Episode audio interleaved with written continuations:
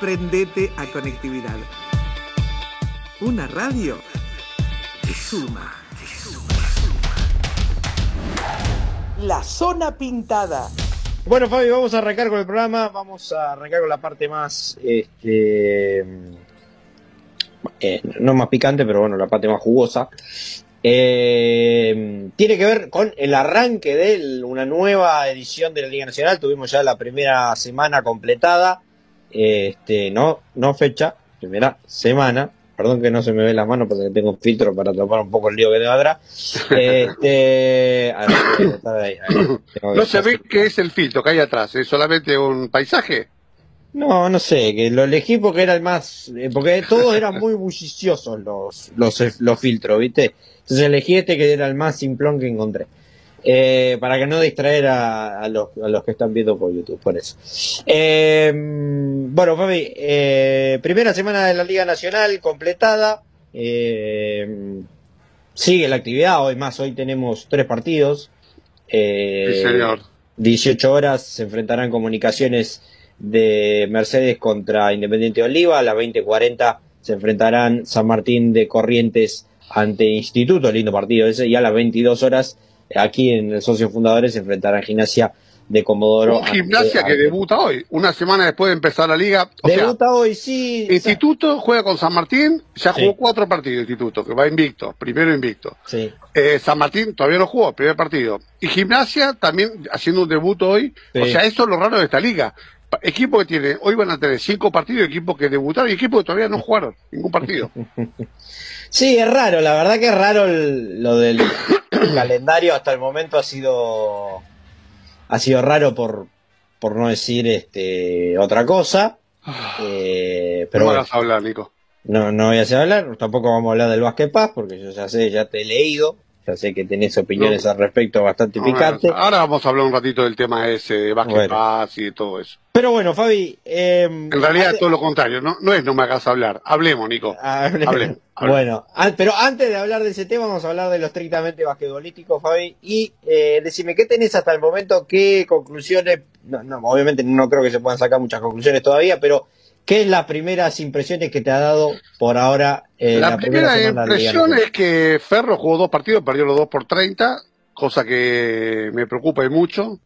Eh, no, ninguno de los dos partidos me gustó lo que vi. Así que bueno, eso es una preocupación que veo.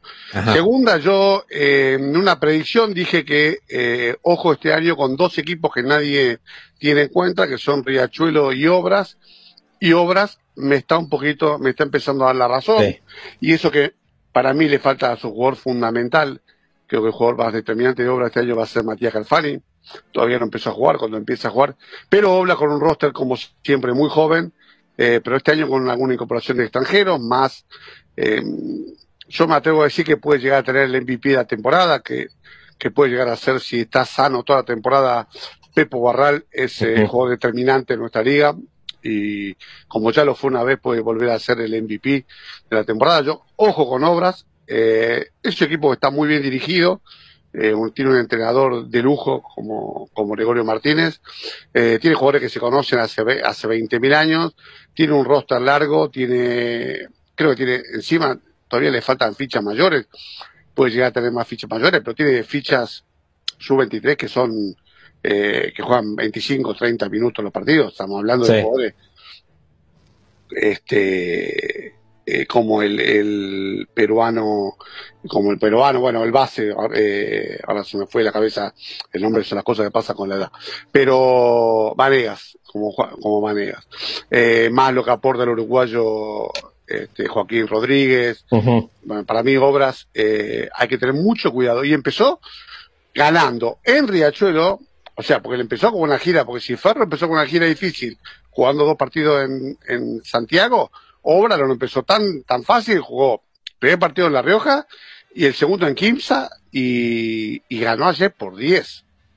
Eh, un Kimsa que todavía le falta, sí. dos fichas, eh, como son las de Juan Brusino y la de Kevin Hernández, pero un Kimsa que es un equipazo. Un Kimsa tiene un, roster de 12 jugadores, ahora son 10 con la llegada de ellos dos, son 12 jugadores que puede llegar a tener muchos minutos en cancha, puede tener una rotación bárbara, este, un equipo completísimo de Kimsa. Ah, así que bueno, eso es lo que vamos viendo. El resto, eh, una sorpresa para mí, lo de San Lorenzo.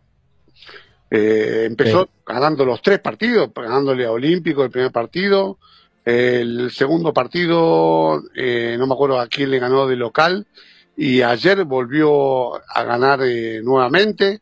Ayer le Ayer le gana Atenas, 82-72, eh, con un gran partido nuevamente de, del pájaro Federico Marín, con 22.8 rebotes, 5 asistencias, 18 eh, puntos de Facundo Rutenberg, 13 de Julián Aprea.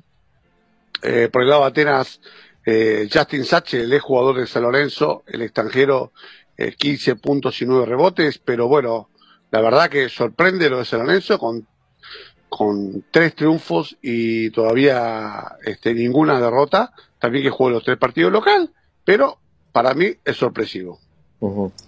Eh, actualizamos, Fabi, faltan dos minutos para terminar el primer cuarto.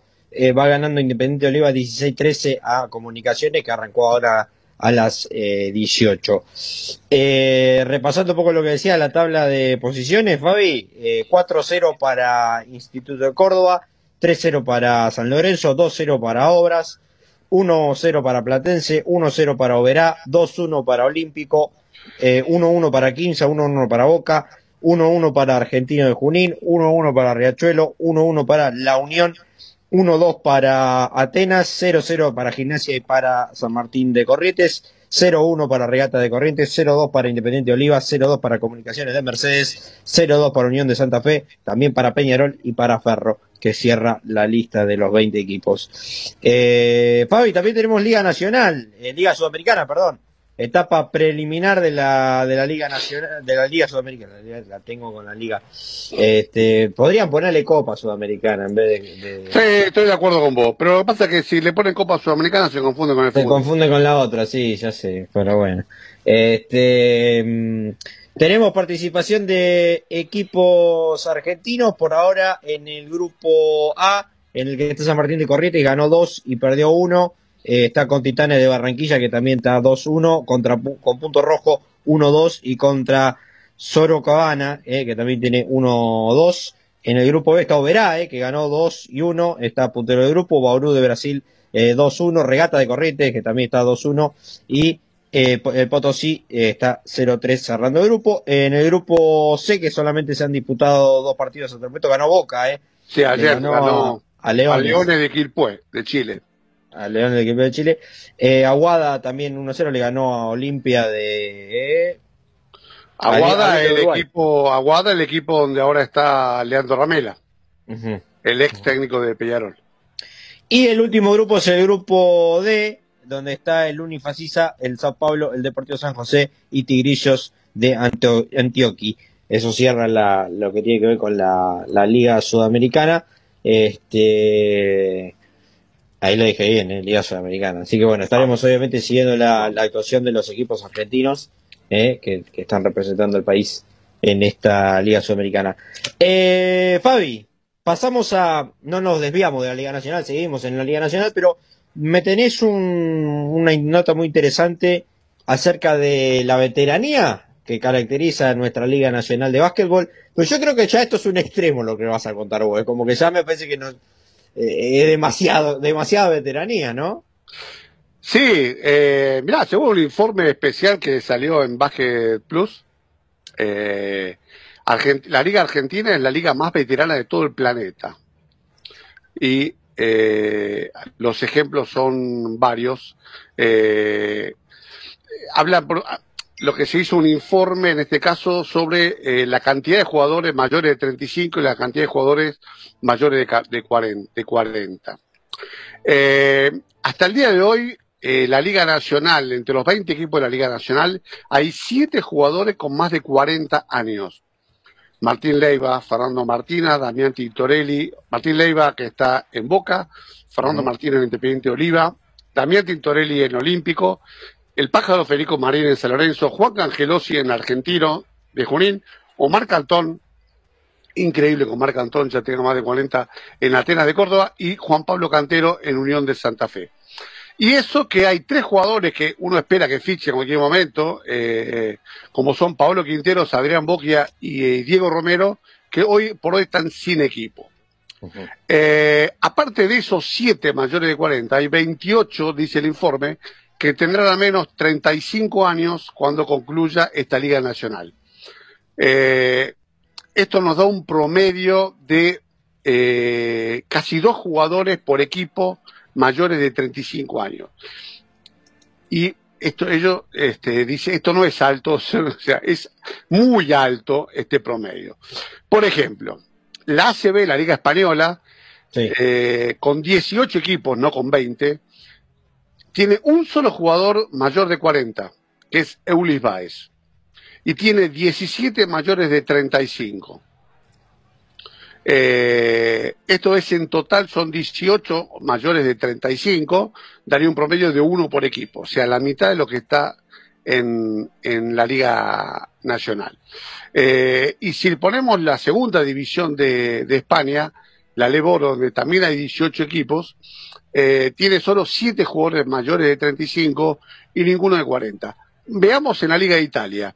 En la Liga Italiana hay un solo jugador de 40 o más años. ¿Quién es ese jugador? Carlos Delfín. Carlos Delfín. o sea que entre los 16 equipos de la liga eh, hay 19 mayores de 35, o sea que en total son 20 mayores de 35, también con un promedio de uno y algo más. Eh, vamos al caso de la NBA. 30 eh, equipos, son muchos más equipos que la nuestra. Sí. Un solo jugador mayor de 40, que es Udoni Haslem, que encima no juega, Así que, y 21 jugadores mayores de 35. O sea, una liga con, el, con un 50% más de equipo de la Argentina tiene un 50% menos de jugadores más 35 que lo que tenemos acá. Eh, y aparte da otro dato que es eh, increíble, que en Argentina solamente vos podés fichar 8 jugadores eh, mayores, el resto tienen que ser juveniles y sub-23. Sí.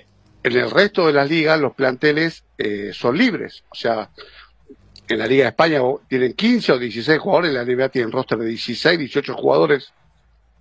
Así todo, pudiendo tener más del doble de jugadores de lo que hay en la Liga Nacional, hay muchísimo menos.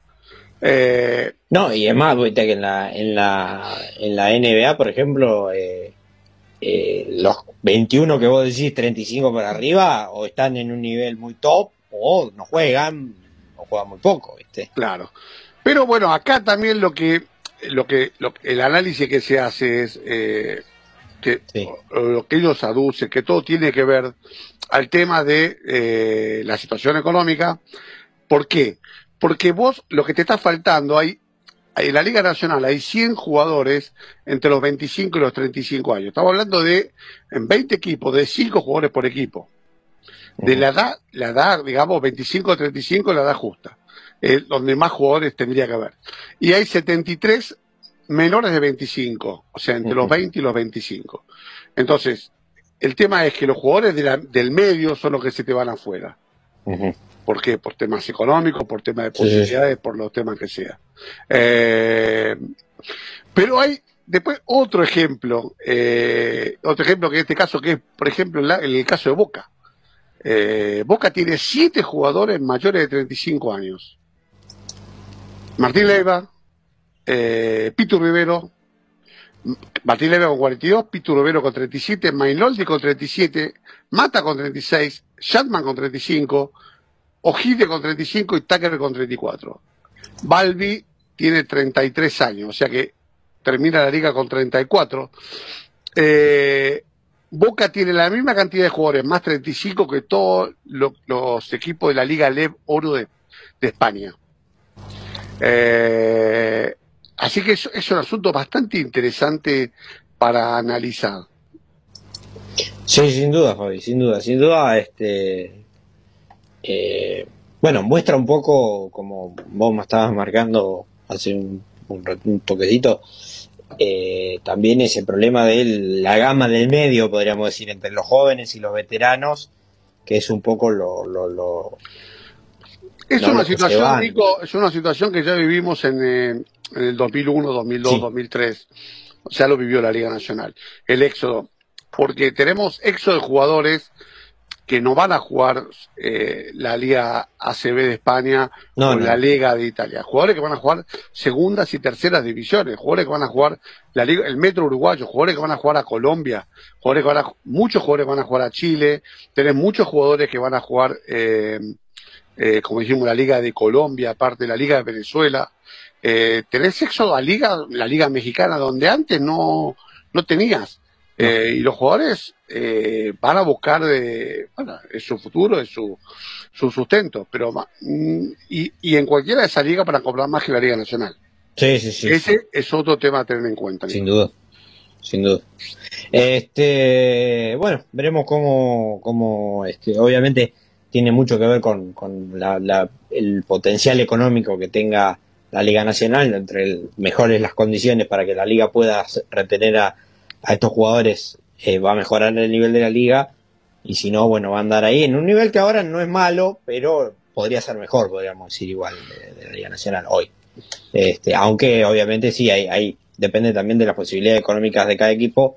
Vemos la, la inequidad, ¿no? Cuando hay equipos con billetera que están bien armados, a pesar de que ya no hay un San Lorenzo que, que, que como pasó en los últimos años, eh, pero bueno, hay un par de equipos que tienen una banca importante y que bueno, se nota eh, a la hora del armado de los equipos. Pero es muy poco, Nico. Eh, la realidad que el otro día yo escribía un tuit que venía a colación del tema de la televisación, ¿no? El tema de, de Basket Pass.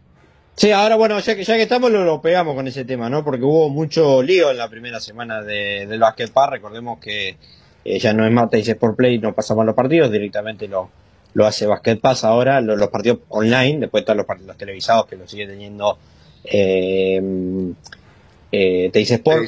Sí, Y, pero ¿qué pasó? DirecTV, queda un partido.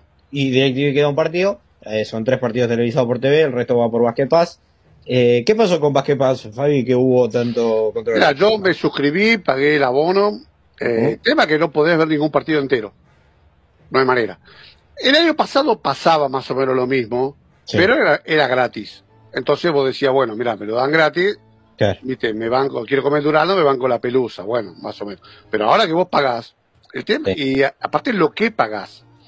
Eh, yo pagué Basket Pass 9.900 pesos al año, Nico. Ah, vos pagaste el anual directamente. Sí, ¿cuántos dólares son? A dólar oficial, 9.900. Dividido 160. Estamos hablando de 62 dólares. 70 dólares cuesta el NBA Pass. Y el NBA Pass no solamente te pasa los partidos en HD, con transmisiones eh, de primer nivel, sino te pasa programación, tenés partidos viejos, tenés, podés ver lo que quieras en NBA Pass. El NBA Pass es un contenido que es imposible, vos, 24 eh, horas al día no te alcanza para ver lo que te da NBA Pass.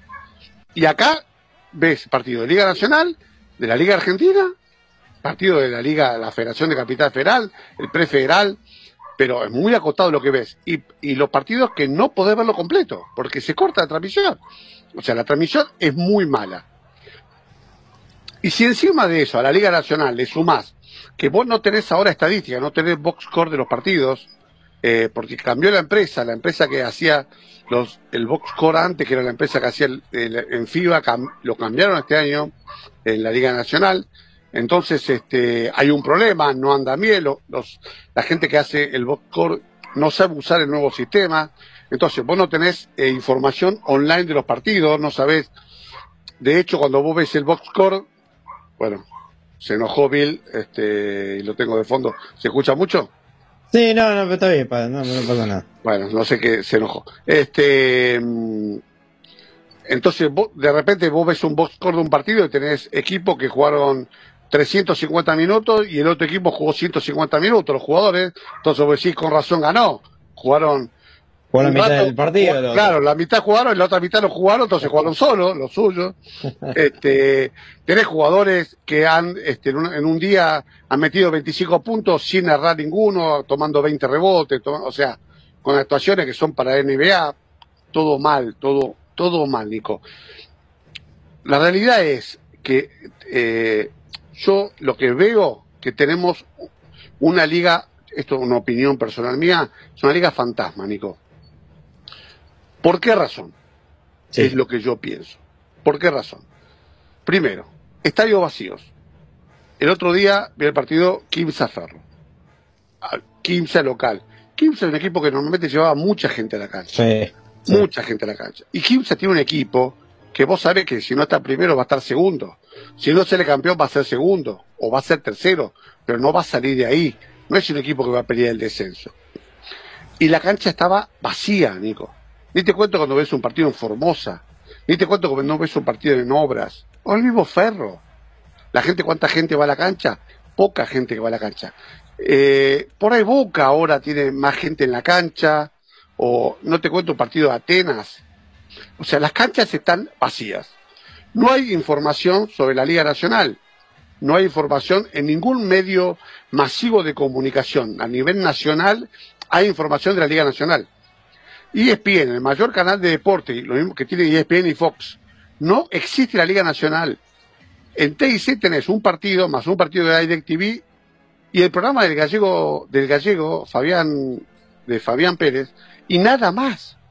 No hay nada. En ESPN tenés 20 programas de rugby, 18 automovilismo, de golf, de lo que se te ocurra, no hay de Liga Nacional.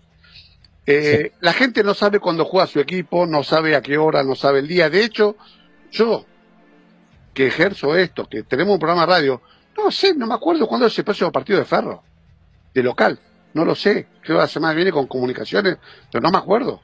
Eh, imagínate que no lo sé yo, que soy un enfermo del básquet, la gente común, la gente normal, ¿qué podés esperar, La gente, la gente no sabe cuándo juega el equipo, al, al otro día no hay información en ningún diario, el del interior es distinto, porque los diarios informan, pero también lo, que informan es muy poquito y solamente informan de su equipo.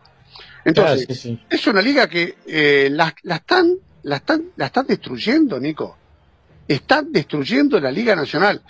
Eh, esta gente que maneja la Liga Nacional es la misma gente que ahora encima maneja la Confederación.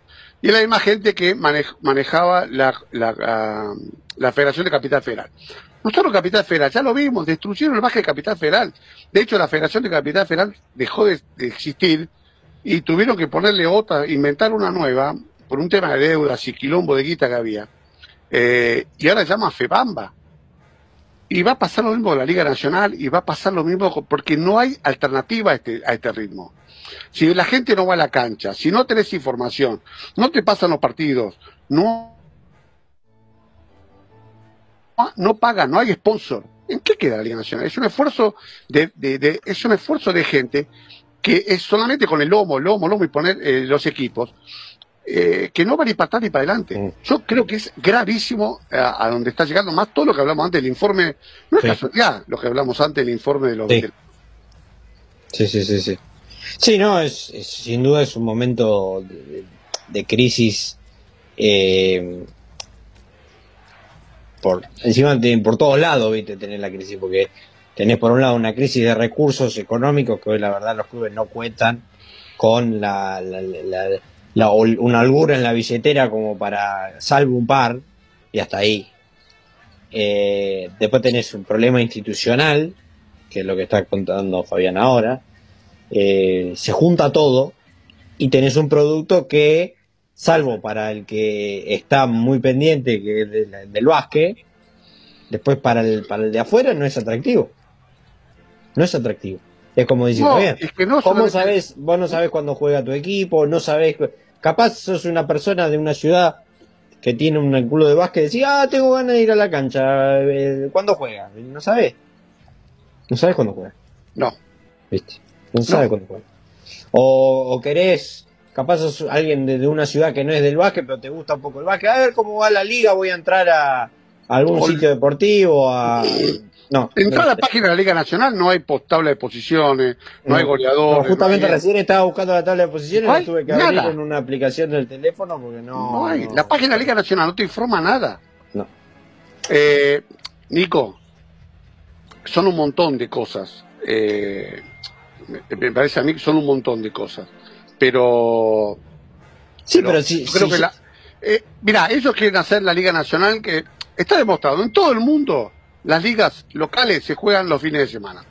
¿Qué? ¿Está bien? La Liga ACB los hicieron copiar el calendario. hicieron copiar el calendario de la NBA, con una diferencia me parece que hay un poquito de diferencia, que es, yo, por ejemplo, pienso ir a, Estados Unidos en abril y vos ya tenés el fixture y vos ya sabés si voy a Nueva York, qué día juega Brooklyn, qué día juega Nueva York, y vos llegas ese día a la cancha, a la hora que dice, ahora, abrí el fixture de la NBA, y te dice Nueva York en abril qué día juega el local los Knicks, y te dicen a qué hora juega el local los Knicks. En la Liga Nacional, vos, uno no sabe nada de cuándo juega el equipo.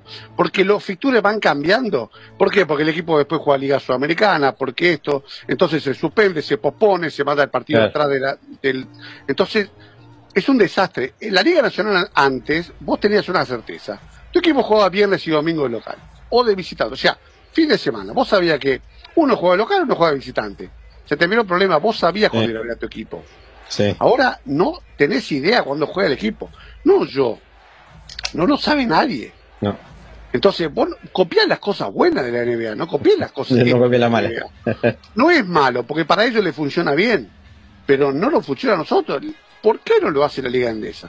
¿Por qué no lo hace la Liga? ¿Por qué no lo hace la Liga de, Serbia? ¿Por qué no lo hace la Liga Alemana? ¿Por qué no lo hacen? ¿Que son tarados todos? No.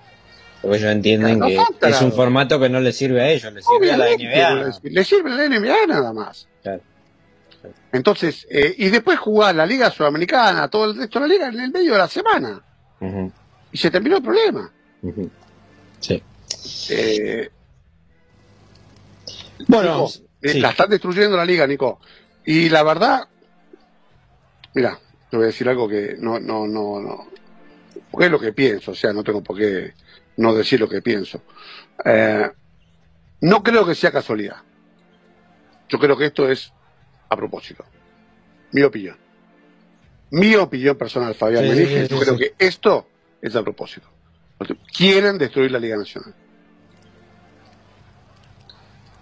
Sí, a ver, sí, sí, este... Y van por la cara. Eh... Y esto ya lo vimos, porque la misma gente que tuvieron que echar Escola y Ginobili hace unos 6, 7 años, el problema fue eh, no haber llegado al fin de las consecuencias como tenía que haber sido. Sí, este, es complicado, la verdad que es, la situación del básquet argentino. A ver, dentro de todo, que es un poco la magia de, la gente que trabaja en el básquet, ¿no? De los entrenadores, de los jugadores, ¿no? Permite que hoy igualmente sigamos teniendo una selección competitiva, ¿no? Este... Tres en el ranking FIBA. Es un milagro, Nico. Es un milagro, es, un milagro absoluto. Este, eso es gracias al, a que tenemos una gente en el básquet nuestro que es de un nivel que ni siquiera una dirigencia que no está a la altura. ¿sabes cuál es? claro, el problema, Nico, ¿sabes cuál es? Me parece a mí.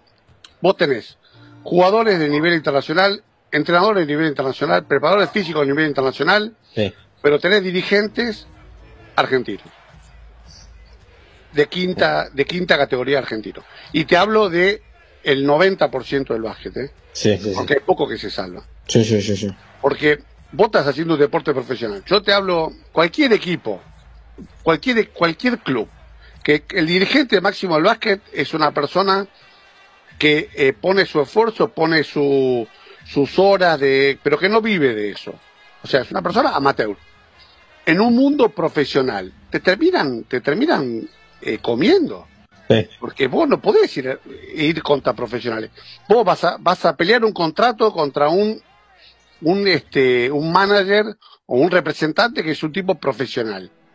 Y vos sos un tipo amateur. Por más que vos seas exitoso en tu negocio, eh, estamos, estás hablando de otros temas. O sea, yo puedo ser exitoso haciendo lo que hago en mi negocio, pero no puedo ser exitoso eh, firmando contratos de básquet, porque no soy profesional en el tema. Entonces, hasta que el básquet no esté manejado por gente profesional en todos los ámbitos, no vas a crecer. Sí. No vamos a crecer. El máximo dirigente de, la, de, la, de la Liga Argentina es un, sindicalista eh, que no, no, sé en qué, de qué, pero es una persona que no sé, no sé qué, qué preparación tiene para ser dirigente deportivo. Entonces, hasta que vos no tengas gente profesional en todos los ámbitos de, de, sobre todo la, la, parte profesional, porque el club de barrio es, es amateur, los, chicos juegan, no cobran, juega una liga amateur, está todo perfecto. Pero cuando vos estás hablando de básquet y de un deporte profesional, tiene que estar manejado por profesionales. Sí, no, no, estamos, totalmente de acuerdo, sí. Este, la verdad que no, no, no agrego mucho más porque la verdad que lo que estás diciendo es, es está bien, está, es justo el, diagnóstico, ¿no?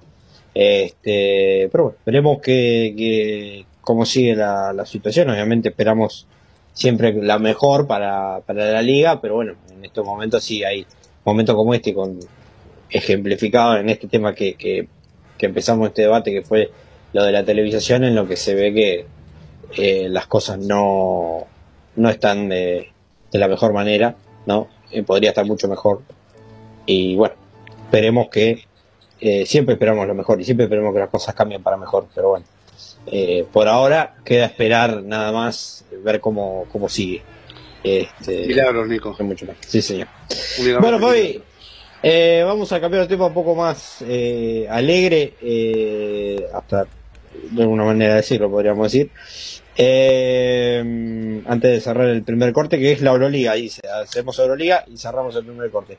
Eh, arrancó la Euroliga, ya van tres fechas.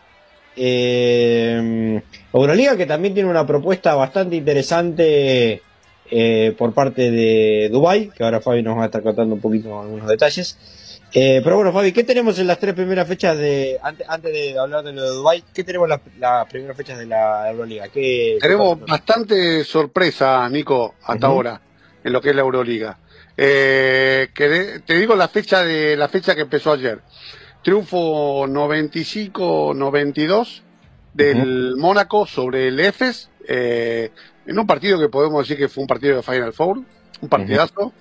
77 eh, de visitantes, 75 el, el Panathinaikos le gana a la Estrella Roja. El futuro equipo de Vildosa no se sabe.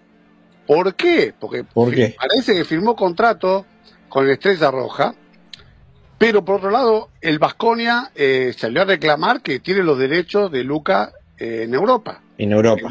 que si quiere jugar en Estrella Roja, tendrá que pagarle a Estrella Roja los derechos al Vasconia. O sea que ahí, quilombo en puerta. Triunfo de local de la Virtus Boloña 63-63 sobre 66-63 sobre el Bayern Múnich.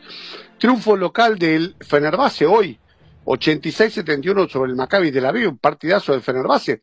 Fenerbahce que era uno, uno de los posibles destinos de Facu Campaso antes de lo que vamos a contar después. Triunfo del Olympiacos 90-80 eh, sobre el Sarguiris Kaunas. Triunfo del Alba Berlín 80-74 sobre el Armani Milano. Triunfo 103-96 del Basconia sobre el Partizan eh, en tiempo suplementario. Y triunfo de visitante de las Bell Basket sobre el Valencia de 77-76. Y acá no vi el triunfo, sí, de Barcelona que le gana 75-73 a Real Madrid en un partido increíble. Nico, que el Barcelona llegó a ganar por 20 puntos durante todo el partido con una gran tarea de, de Barcelona, una gran tarea de Nico la Provítola, no solamente en su faceta de tirador, sino también en su faceta de organizador. 36 eh, minutos increíble del Barcelona y 4 minutos que casi pierde el partido. Eh, una corrida de los últimos cuatro minutos a todo, a todo Gaby Deck, el Real Madrid era Gaby Deck y cuatro más atrás, eh, terminó creo con 21 puntos, siete rebotes Gaby, pero de los cuales creo que 12 o 14 fueron en los últimos cuatro minutos del último cuarto, eh, y un triple sobre el final que no, que pega en el aro y sale, casi le gana Real Madrid visitante al Barcelona. Así que eh, una Euroliga que la verdad eh, es un torneo fabuloso. Por suerte lo podemos ver. DirecTV transmite dos partidos por semana, uno los días jueves y uno los días viernes. Hace un rato estaban dando el partido de Fenerbahce con el Maccabi Tel Aviv, lo estaba viendo antes de venir a preparar el programa de hoy. Así que y una Euroliga, Nico, que que se los 13, 13 presidentes de la 13 representantes de clubes de la Euroliga eh, fueron a Dubái a tener unas charlas con los queques. Eh, ¿Por qué tema? Por un tema de, eh, de plata. La plata. Eh, hay una posibilidad de que Dubái, eh, por medio de, de Emirates, auspicie lo que es la Euroliga y la aerolínea. Claro, y organice un Final Four eh, con mucha plata de por medio, mucha plata de por medio, pero ¿qué pasa? Eh, a cambio de eso piden que un equipo de Dubái participe en la Euroliga. Dijeron que lo van a pensar, que lo van a ver. Yo creo que por la plata va a ir al mono.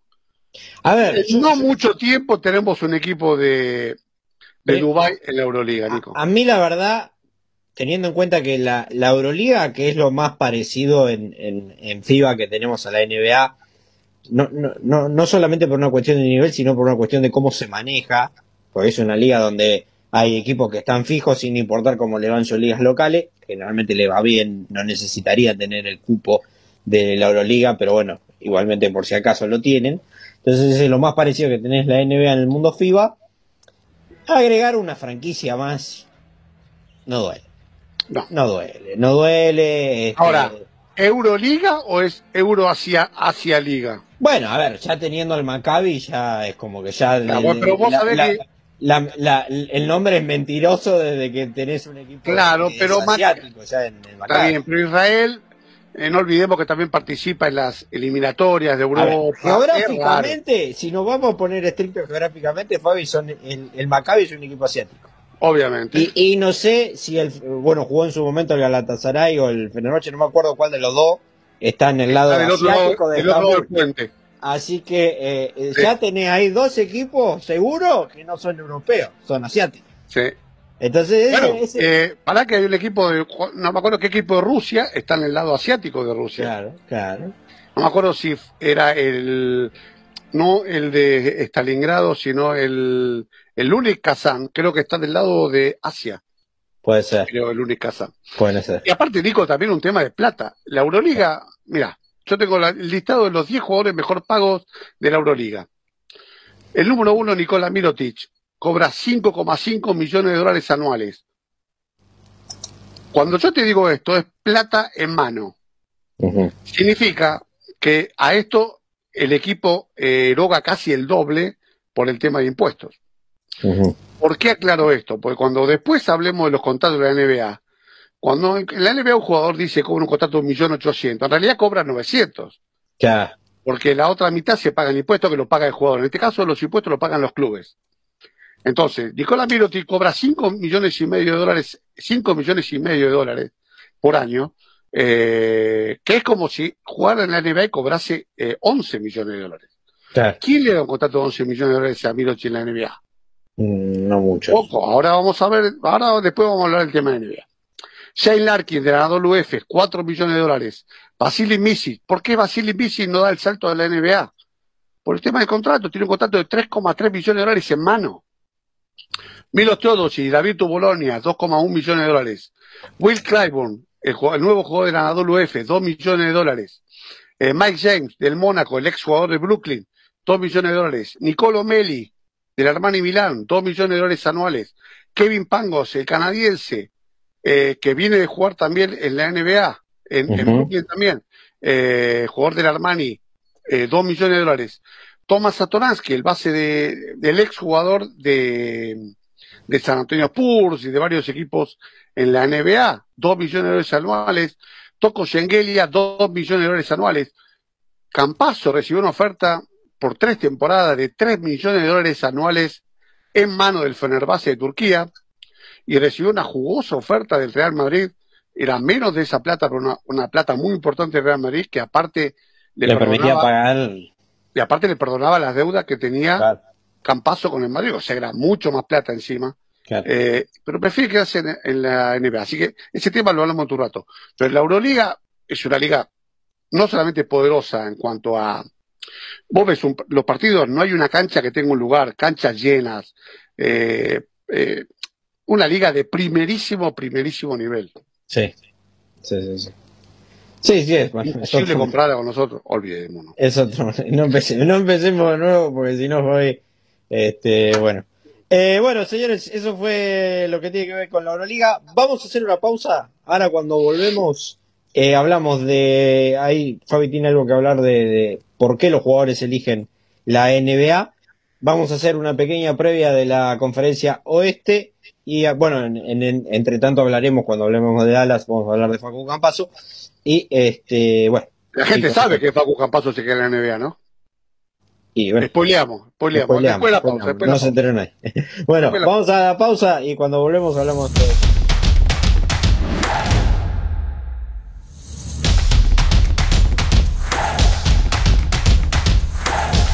La zona pintada.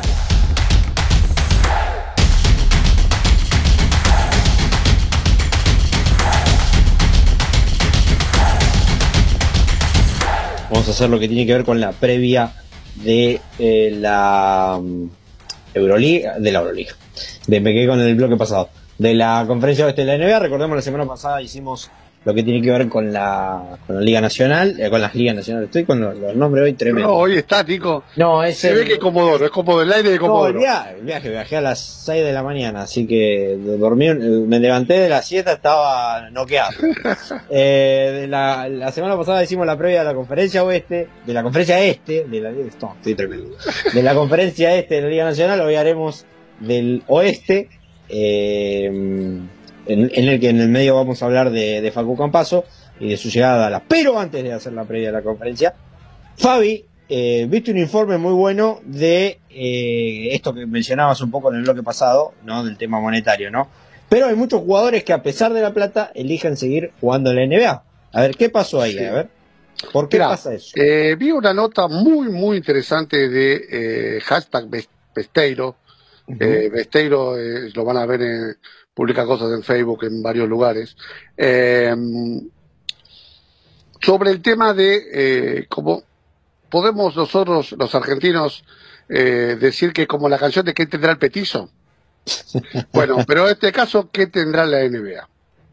Entonces, la nota lo que habla es de el porqué de las razones por las que ciertos jugadores eligen quedarse en la NBA y no volver a jugar a la, a, Europa.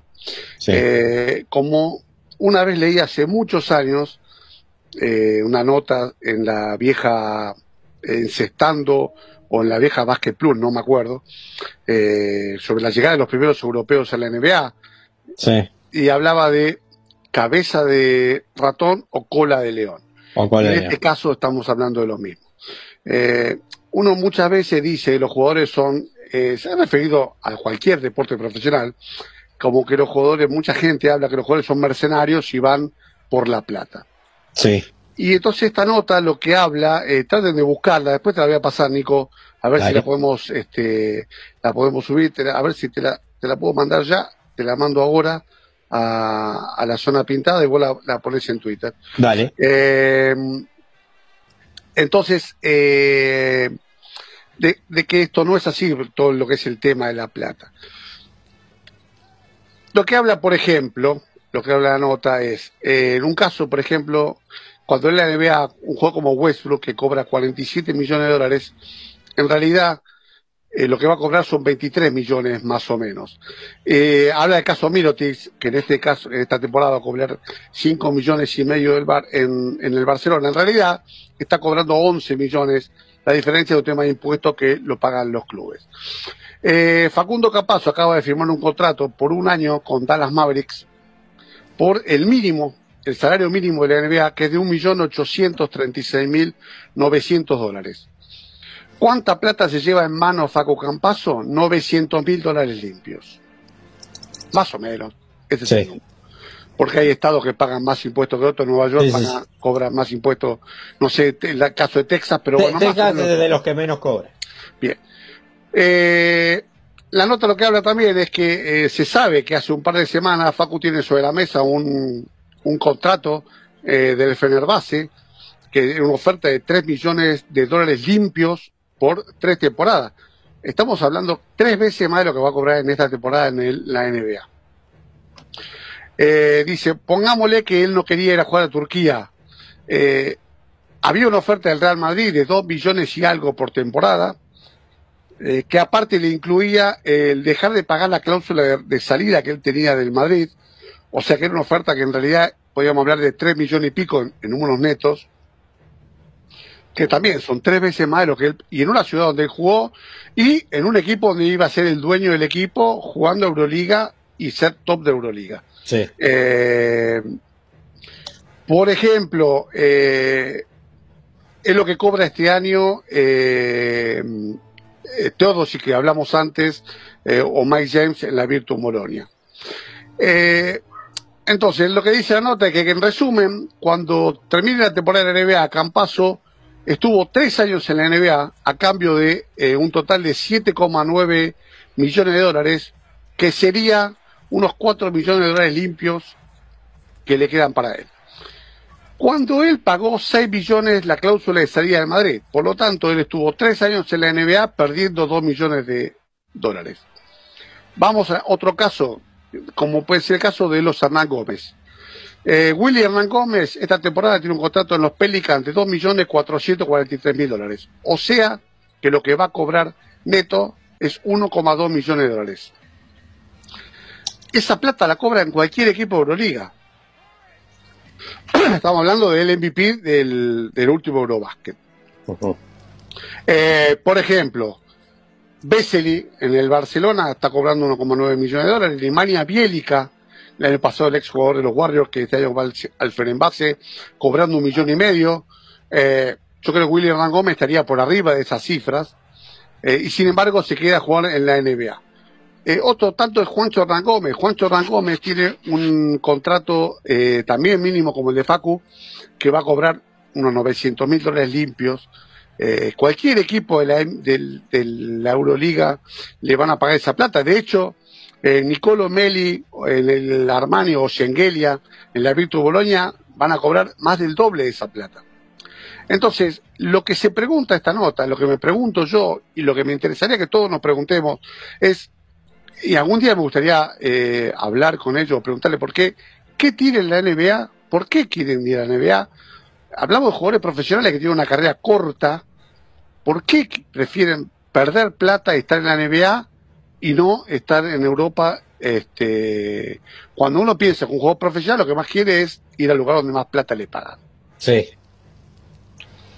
Eh, mira, Fabi, eh, yo te voy a decir, yo tengo una, una teoría de por qué pasa eso.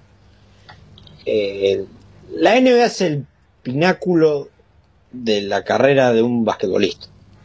O sea, junto, obviamente, eh, de su carrera como club es capaz, ¿no? Obviamente yo sé que para los, capaz para los jugadores americanos no es más importante jugar para su selección que jugar bien en la NBA, pero para cualquier basquetbolista el pináculo es jugar en la NBA y, y, que le vaya bien en la NBA, ¿no? Eh, es la liga, a ver, eh, probarte que podés pertenecer ahí, ¿no? Porque si vamos al caso, y esto es una realidad, los ídolos de todos estos jugadores son jugaron ahí y fueron estrellas ahí. Este es como cuando recordaba a Manu Ginóbili el póster de no, tenía el póster de, de Drazen Petrovic en su pieza con los hermanos, tenía a, Jordan.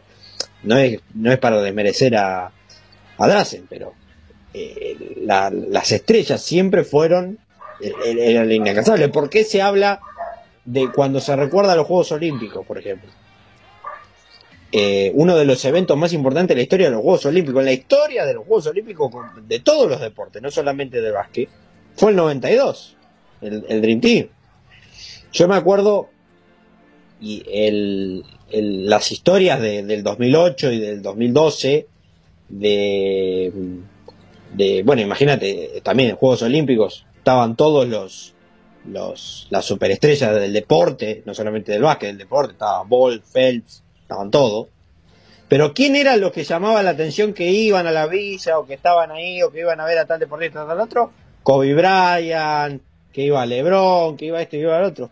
La NBA tiene algo, tiene algo que es, eh, inclusive yo te diría, Fabio, hasta al nivel del, del, del, de los mejores futbolistas. Eh, tiene algo que llama la atención, como que es, raro, ¿viste? Y eso que ahora, bueno, ahora capaz se perdió un poco esa magia porque hoy el mundo está tan conectado, entre sí, que es como que ya no es extraño. En eran en, el, cuando el 92, y me imagino vos, Fabi, que lo viviste, este, cuando habrás visto esos Juegos Olímpicos, o, habrás visto lo, el, en Portland. No, sé qué querrás, no sé qué querrás decir, con vos lo viviste, ¿qué son las No, pero cuando vos viste, qué sé yo, me imagino viste el preolímpico de Portland, eh, y, era como ver jugar a, los jugadores que vos los ves todos los días, Milanesio, a, a Campana, entonces jugaron contra los aliens que bajaron de, la nave espacial. iban a sacarse fotos. Iban a sacarse fotos. Bueno, y esa magia la NBA la sigue teniendo. Capaz en menor medida, porque ahora está, como te dije, se abrió tanto el básquet, que hoy, bueno, hoy lo, mencionamos en un par de programas, ¿cuánto? Cuatro de los, de los, de los seis, siete mejores jugadores de la NBA, la mitad son extranjeros. Los últimos cinco MVP Los últimos cinco MVP extranjeros. Pero la NBA igualmente sigue teniendo esa Y los candidatos para este año, todos extranjeros. Todos extranjeros. Estamos hablando de Joel Embiid, camerunés, Luka Doncic, esloveno. Entonces, entonces la, la, la, NBA sigue teniendo esa magia. Sigue teniendo esa magia que hace que eh, no es como capaz pasa eh, en, en, el fútbol que, bueno, también en el, fútbol generalmente los, los, mejores clubes, la mejor, la Champions, y eso son los que mejor pagan, entonces están los jugadores ahí y quieren jugar ahí. Es, igual es más difícil la comparativa con el fútbol porque no hay una liga como la NBA en el fútbol. Este, por ahí, por ahí la, la, Champions. Sí, no, pero la Champions es distinto porque es como una competencia. Eh, eh, o sea, no, no, no, no es igual. ¿Entendés? Pero yo creo que tienes, tiene esa magia y tienes ese, ese, vos querés pertenecer a donde estuvieron tus ídolos, ¿no? Y eso pesa mucho, pesa mucho en el, en el jugador de básquet, ¿no? Ayer me preguntaba, no me acuerdo si fue eh, mi papá o, hablando con alguien que me decía, ¿y estás contento que Facu firmó en la NBA? Sí. Y vos me preguntabas a mí, no. Yo hubiese preferido jugar Euroliga. Sí. Eh, ¿Por qué razón? Porque no creo que tenga protagonismo en Dallas, eh, no creo que tenga muchos minutos en Dallas. Por más que sea un equipo que le siente bien a él, porque él lo conoce a Luca, porque tiene una excelente relación con Luca, porque está dirigido por un técnico que fue un base como él. Entonces, eh, esos son puntos a favor. Pero igual yo hubiese preferido que vaya a Europa a jugar un equipo y que sea el dueño del equipo. Pero la decisión, obviamente, pero me pregunta, ¿estás contento? No, o sea, yo respeto, obviamente todos respetamos la decisión de cada uno. Yo hubiese preferido lo otro, pero Facu decidió y prefirió este, quedarse en la NBA y, y punto. Se terminó eso. Sí, sí. Sí, yo creo que todo se remite a, eso, Pavi, a, querer demostrar que sos parte y eh, que podés jugar en esa liga. ¿viste? Y esa es la ambición, y más la ambición del deportista, ¿no? Eh, Ahora, esto también lo que trae para el lado de Facundo es una cosa positiva. Eh, Facundo eh, participando en la mitad de los partidos de la franquicia este año, sí. con 41 partidos, y, y, por haber estado dos años completos en la liga, accede a lo que se llama la pensión vitalicia de la NBA que tiene para sus jugadores. Esta pensión, eh, lo que dice que a partir de los 62 años, él percibiría un, este, una pensión de 57 mil dólares anuales. Sí. Eh, Manu, en cambio, al haber jugado más de una década en la NBA, eh, la pensión que va a recibir va a ser de 200 mil dólares anuales. O sea que, que cuide la plata, pero si no la cuidan, Después, un ayudín va a tener de la NBA este, con este tema de las pensiones. muy, muy interesante, muy interesante eso de las pensiones, sí, este, y pasa mucho, muchos jugadores de la NBA este, han peleado mucho los jugadores por eso, porque mucho, ha habido muchos jugadores que han terminado muy mal en la quiebra. Eh, este... Creo que el 1% de lo, eh, el acuerdo con la Asociación de Jugadores, que el 1% de los ingresos relacionados con el, con el básquet eh, va a las pensiones. El mm. año pasado, eh, creo que el tema de las pensiones fue algo de 30 millones de dólares repartidos en, mm. entre más de 500 jugadores. Mm. Bueno, Fabi, vamos a eh, cerrar el programa con la previa este, de, la conferencia este, Eh, del oeste. Del oeste, del oeste. y porque me, me hiciste cambiar, Fabi, yo arrancaba siempre por el oeste. Vos me cambiaste el este. Viste, me quedé con la cabeza. Eh, vamos a hacer igual que hicimos la semana pasada, que hicimos nba.com. Eh, ahí que ahí te voy a mandar el, enlace ya para, para, que lo tengas. Después mandame, Fabi, esa nota que me mandaste, que, si puedes mandarme el enlace, mejor, para copiarlo y pegarlo en Facebook de la nota de, de, bestia, de Besterio. Eh, dale. El enlace, mándame. No, dale, trato, trato, trato, trato, de, trato de, de buscarla y pasártela. Sí. Dale. Me la pasó Nico esta mañana, hablando de ese tema, me la pasó Nico. Eh, bueno, vamos a arrancar igual que hicimos la semana pasada. NBA.com tiene su, su, previa, nosotros vamos a ir siguiéndola de abajo para arriba. Eh, y vamos a arrancar con los clubes de abajo, ¿no? Estos son los que, según NBA.com, no tienen chances este año de entrar a los playoffs. Yo veo algunos que capaz, ¿quién te dice que no arañan un, un, puestito de play-in? Pero bueno, la NBA.com te dice que no. Eh, Fabi, Oklahoma, voy a meter a estos dos clubes juntos, a estos dos equipos juntos, porque los dos están en una situación, yo creo, muy similar, que son Oklahoma y Houston. Eh, dos equipos que están en plena reconstrucción, con jóvenes promesas. Eh, Oklahoma que va a sufrir la, la, ausencia de uno de los que más esperaba, que es Chet Holmgren, que se lesionó en la, en la pretemporada, en la Summer League creo, y Ah, no, en la, no, en la Summer League no, se lesionó en... Sí, en la, en la liga esa amateur. En la, en la liga amateur, sí. Peor eh, todavía. Qué gracia le debe hacer a, la, a, San Pedro. No, no, Oklahoma se quiere, matar. Eh, bueno, fuera por la temporada, que igual es más, está siendo más común de lo que a uno le gustaría, ¿no? Que muchos novatos se pierden el primer año. Eh, bueno, bueno. Eh, Chet eh, como dijimos, afuera. Eh, Giddy, obviamente, Dort y, y, Besley serán los la base de este equipo de Oklahoma. Eh, por parte de Houston, bueno, eh, Jalen Green, Kevin Porter Jr., Jabari Smith Jr., tiene un equipo joven también, Fabi, apuntando al futuro, ¿no? Estos dos equipos están full, full a futuro. Igual vos me decís a mí quién va a ser el último de la conferencia del oeste, yo me tiro por San Antonio. Vos tirás San Antonio. San Antonio y Utah. San Antonio y Utah se van a se van a sacar de los pelos a ver quién va a ser el peor equipo. Creo que van a ir para tanquear para ir a buscar a Víctor Wembayama. Bueno, los dos, los dos, ¿eh? ¿Podrá, podrá ser Popovich el segundo milagro después de que dijimos la semana pasada querían hacer un Duncan.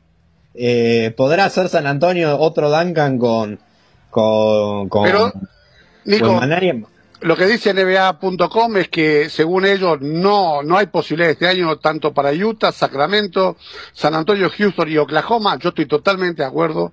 Eh, de todos ellos, por ahí Sacramento puede ir un poquito más arriba, por ahí. Eh, lo veo que está bastante mejor que el resto de estos equipos, pero Oklahoma sin ser no tiene alternativa. Houston todavía no tiene alternativa. San Antonio va a buscar salir último, por lo que dijimos antes, lo mismo que Utah. Eh, después de toda la reconstrucción que vimos de Utah, después de varios años, después de ser primero en el oeste hace dos años, dos temporadas, eh, bueno, van a la reconstrucción. Y de este, de todo, de todo este grupo, Sacramento es el único que puede llegar a tener una posibilidad para ir para arriba. Lo interesante es lo que dice ahora eh, en NBA.com.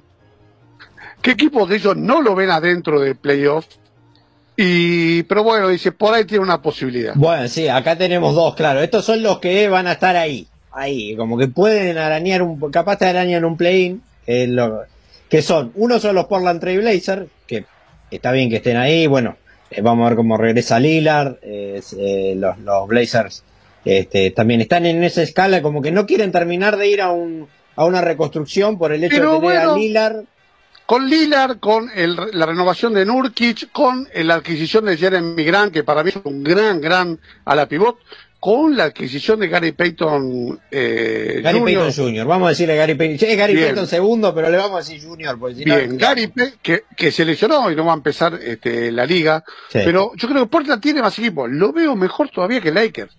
La verdad, vos me decís a mí, Lakers, lo veo a Lakers otra vez quedando afuera, Nico. Yo, ¿eh?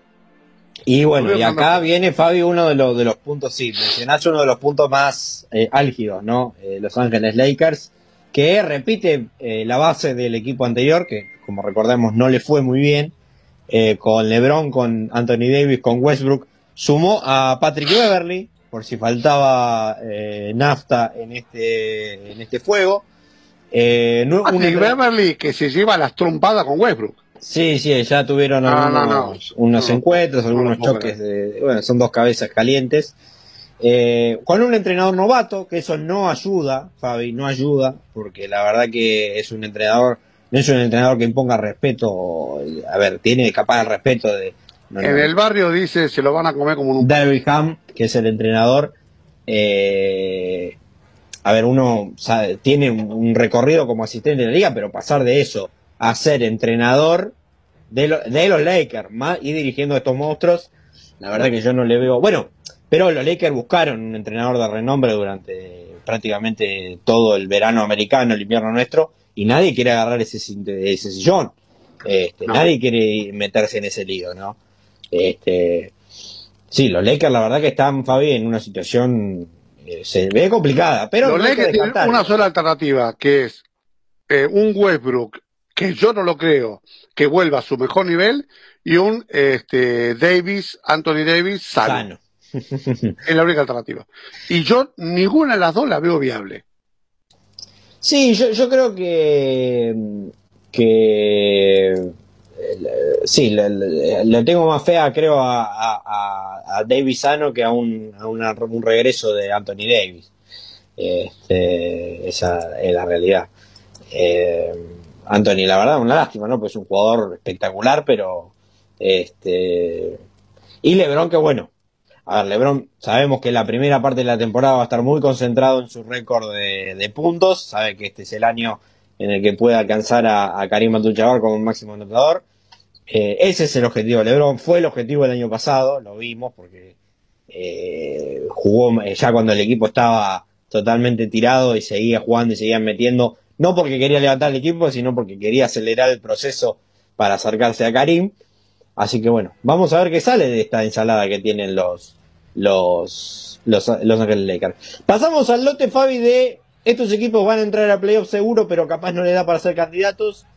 Eh, los New Orleans Pelicans, que yo te digo, Fabi, los veo muy bien este equipo. Creo que ese Big Trick que armó con Zion, con McCollum y con Ingram es muy, muy interesante. Yo no estoy para nada de acuerdo con la predicción esta de NBA.com de poner en este segundo lote, eh, como diciendo que van a entrar a playoffs, pero no los ven muy bien, tanto a Memphis, a Dallas, a Minnesota y a New Orleans, a los cuatro.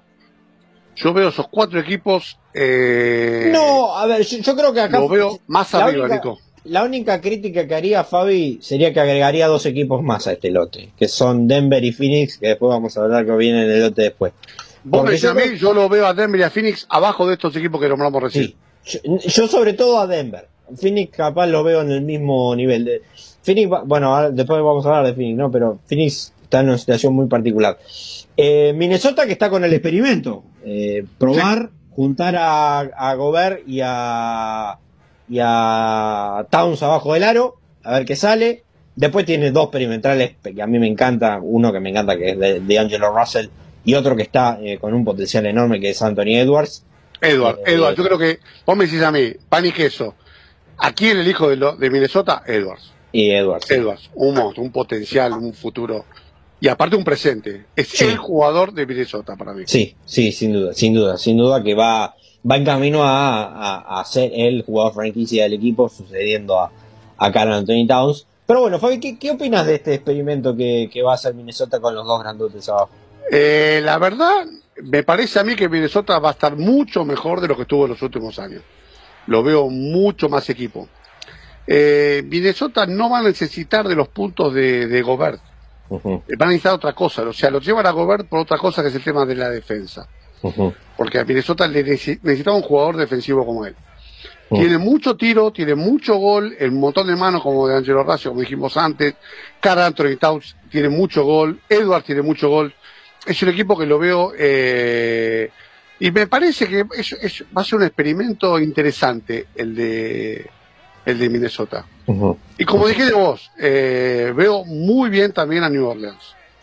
Ajá. finalmente lo veo a New Orleans peleando eh, nuevamente puestos de arriba en el, en el oeste. Yo creo que es clave, va a ser clave que yo lo veo que Zion regresó mucha mejor forma, mucho más flaco, eh, eh, con la misma potencia y todo. Todo lo que lo cargamos el año pasado es otro otro Zion el que, el que, vimos ahora. Bueno, este, este es un equipo, Fabio, el que viene ahora que nos va a interesar mucho a los argentinos, que tiene que ver con Dallas Mavericks, el nuevo equipo de Facu Campaso. Luca, obviamente, la, gran estrella, uno de los candidatos a MVP. Para mí va a ser el MVP este año, va a tener una temporada espectacular, Luca. Perdió a uno de los que fue sus mejores jugadores el año pasado, que fue Jalen Brunson, que ya dijimos se fue a los New York eh, Knicks. Eh, pero está Dinwiddie, está T. Hardaway Jr., eh, Christian Wood que se agregó, también se agregó Campaso, bueno, Jason Kidd como entrenador. Eh, le hace falta cosas igual a este equipo, ¿no, Fabi? Eh, sí, yo lo veo. Eh, este equipo va a ser, va a llegar hasta donde Luca puede llegar. Se terminó. Es, es un equipo que este sí es un unicornio, un equipo que depende de un solo jugador. De un solo jugador. No, no, no lo veo, no lo veo a Dallas.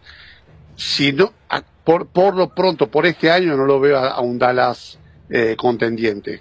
Eh, primera ronda de playoff y hasta ahí llegaste. Hasta ahí llegaste. Eh, Memphis, bueno, el año pasado, gran temporada de Memphis, tuvo la gran sorpresa de Y no hay por qué pensar que no va a volver a ser esta temporada. Bueno, Estamos hablando de un equipo muy joven, un equipo con jugadores muy jóvenes de un extraordinario nivel que el año pasado explotaron y que vos decís eh, no se le fueron jugadores, no tampoco trajo muchos, trajo jugadores muy importantes. Eh, ponele que eh, que la lesión de, de Jared Jackson Jr. le complica un poco hasta enero que dice que va a volver, pero es el equipo al que yo veo de vuelta arriba, arriba, arriba del, del oeste. Sí, sí, yo concuerdo con vos, fue. Y lo vi, ya Morán para mí está va a tener otro que va a tener una temporada eh, consagratoria para mí. Tiene el potencial para ser una temporada consagratoria. También otro jugador que es Fabi tiene que mantenerse sano. Para mí, top 10 de la NBA, ya Morán. Para mí está ahí. Le falta, esta temporada va a demostrar que es top 10, todavía no lo pongo ahí, pero creo que este, esta va a ser la temporada en, la que va a romper ese, ese techo y va, va a entrar en, el top, eh, top 10. Eh, bueno, Fabi, los cuatro favoritos según NBA.com, dos que ya dijimos que no estamos de acuerdo, que son los Denver Nuggets y eh, Phoenix Suns. Denver depende de una cuestión de salud, ¿no? Eh, recupera a dos jugadores que fueron muy importantes o son muy importantes en la idea de lo que tiene que ver con los Denver Nuggets, que es Michael Porter Jr. y Jamal Murray, que se agregan obviamente al señor. Jamal Murray que ya se volvió a lesionar, no grave, una lesión leve, pero ya se volvió a lesionar. Y Porter Jr., que sabemos que también tiene su historial de, de sus problemas de la espalda. Yo no lo veo a Denver ahí arriba, ni ahí. Lo veo bastante más abajo a Denver. Eh, ni, ni con otra temporada de MVP de Luca, de, de Nikola Jokic, lo veo, lo veo arriba a Denver. De hecho, la temporada pasada Denver clasifica sexto en el último lugar del, de la entrada a playoff directa y no lo veo este año mucho más arriba de eso. Sí, sí, estoy de acuerdo. La realidad, vos preguntas a mí, yo creo que lo veo en play a Denver. Sí, yo, yo creo que capaz, si Jokic, tiene que tener otra temporada sobresaliente como para capaz arañar un quinto, un sexto. Después vamos a ver cómo fue el año pasado la tabla y cómo lo vemos nosotros para este año. Eh, bueno, Phoenix, eh, Phoenix que va también con un, un eh, básicamente el mismo equipo de las últimas temporadas, Devin Booker, Ayton que renovó, este, Miles Bridges con Chris Paul, que bueno, la pregunta obviamente con Chris Paul es eh, si va a poder seguir manteniendo su nivel ya en los 37, 38 años que ya tiene Chris Paul. Eh, así que vamos a ver si, si puede seguir Sí. Eh, estamos hablando de un equipo que el pasado fue el primero. En realidad fue el número uno de toda la NBA. Sí. Y igualmente lo ponemos en duda. ¿Por qué razón? Por alguna razón es, ¿no es? O sea, si todos estamos sintiendo lo mismo, porque esto es un tema de sensaciones, si todos sentimos lo mismo es porque algo debe pasar por ahí. Yo creo que la, sensación, Fabi, es que no alcanza. Vos decís, eh, no le alcanza con esto. Hay una nota muy, muy interesante, eh, a ver si después te la paso, Nico, para que la pongas, en Solo Basket Online, pero me parece que para verla hay que estar suscrito a Solo Basket Online para verla. Una nota sobre los Phoenix Suns que firma a Marcelo Nogueira, que me pareció excelente, eh, explicando todo, todo lo que, lo que pasó con, con, con Phoenix Suns y lo que él piensa. Y yo lo veo bastante parecido a lo que, a lo que dice Marcelo Noguera en esta nota. Después la voy a pasar a ver si la podemos eh, retuitear, pero eh, me parece que hay que tener, hay que eh, estar abonado, hay que pagar la suscripción para leer las notas en Solo Basket Online. Ok, ok. Bueno, igual lo vamos, vamos a compartir por lo menos como para si alguien quiere suscribirse, eh, tiene la posibilidad. Bueno, Fabi, y los dos candidatos máximos que pone NBA.com en el oeste, uno son los campeones actuales, eh, los Golden State Warriors, que bueno, aparte de, todo lo que ya tiene, eh, tiene a Stephen Curry, a Clay Thompson, a Draymond Green, veremos que Jordan Poole si puede mantener el gran nivel que tuvo la temporada pasada, más los pibes, ¿no? Minga, Moody. Weisman. Y eh, él, el adicional de, eh, o sea, es un equipo potenciado, Nico, porque es un equipo, el campeón del año pasado, con Curry, Thompson, Draymond Green, Wiggins y, Jordan Poole, que perdió solamente a Gary Payton Jr., pero que se le adiciona eh, la vuelta de James Weisman, que es, es muy importante en este equipo, Nico. No es una incorporación más o menos. No. Es una incorporación impresionante para este equipo. Sí, sí, sí, sí, sin duda, sin duda. Para mí eleva el nivel de, Golden State. Eh, no, para mí no es el, candidato del oeste. Para mí el candidato número uno son los Clippers. Pero eh, Golden State sin duda es el número dos del oeste. Sí, lo, que yo veo Fabi es, es en el eh, lo que pone un interrogante en, en, en Denver en, perdón, en Dallas, en los Warriors, otra vez en los Warriors es, eh, bueno, lo que vimos que pasó eh, la semana pasada, ¿no? El pool, los problemas con Damon, eh, eso es lo que yo veo capaz, si pones un interrogante algo, pero después es un, es un equipo, vos sabés que va a estar ahí, y que en las situaciones difíciles tiene los jugadores para, para ir al frente, ¿no? Sí, y aparte con la experiencia que tiene en playoff, un Draymond Green que a partir de esa pelea le surge una propuesta de para boxear por 10 millones de dólares. Así que, por si necesita plata, tiene la el, ofrecimiento este. Muy bien, bueno, veremos, veremos qué pasa con Draymond si no agarra, si agarra la, la, la, la oferta. Bueno, y Fabi, eh, tu, tu favorito, por lo menos del oeste, un equipo que yo también, yo quiero ver cómo va la enfermería este año. ¿eh? Un equipo que sí, sano, es un equipo que va a estar ahí. Pero hay que ver cómo está la enfermería. Son los Ángeles Clippers que vuelven a contar con Kawhi Leonard. Eh, la temporada pasada no, no jugó por lesión. Eh, Paul George también está sano de nuevo. Sumó a John Wall. Eh, tiene un equipo, este, bueno, está Subach, está Marcus Morris, Reggie Jackson, eh, Kennard, Covington. Tiene un equipo interesante los, los Ángeles Clippers. Pero yo no lo veo arriba de los Warriors, Fabi, igual, ¿eh? No te escucho.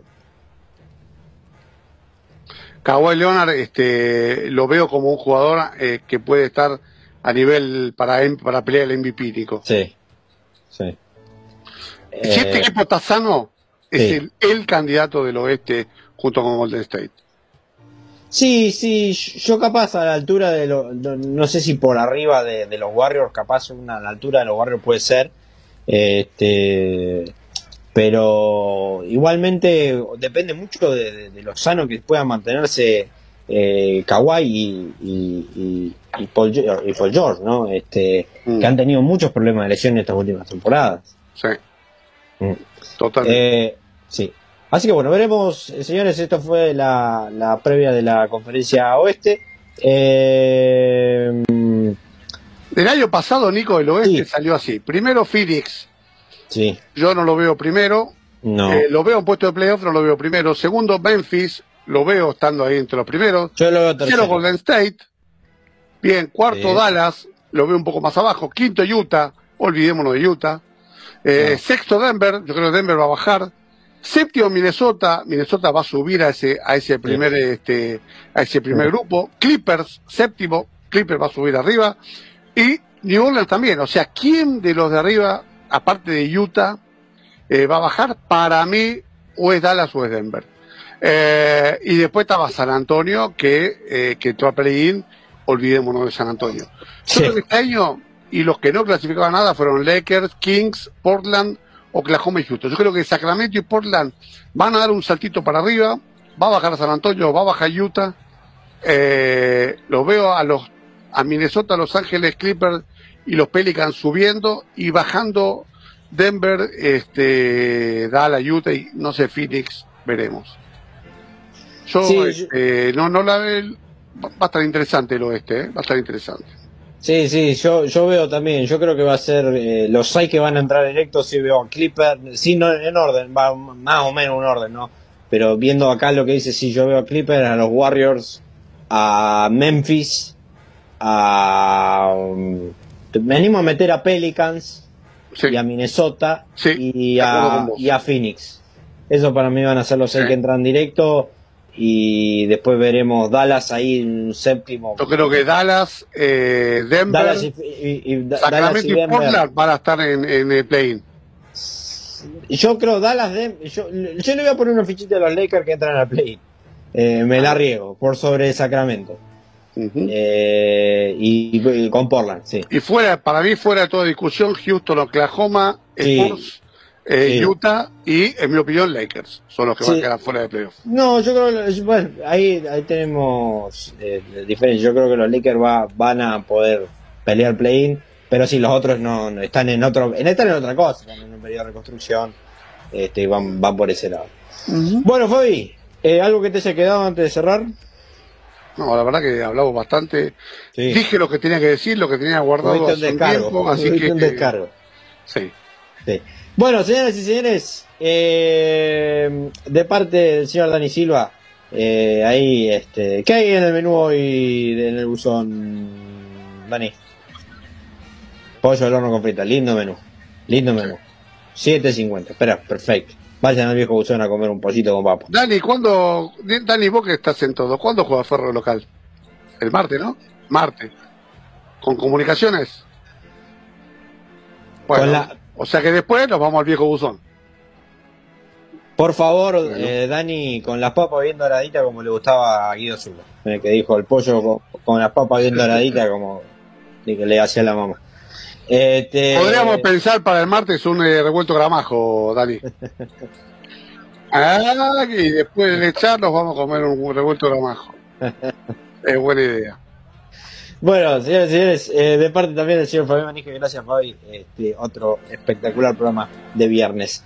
Eh, yo soy Nicolás Linares, ha sido la zona pintada, nos reencontramos viernes que viene 18 horas por Radio Conectividad y por YouTube. Que tengan un buen fin de semana y un feliz Día de la Madre para todas las madres y un saludo, obviamente, y que la pasen muy feliz eh, con todos a sus seres queridos. ¿eh? Nos reencontramos el viernes que viene. Adiós.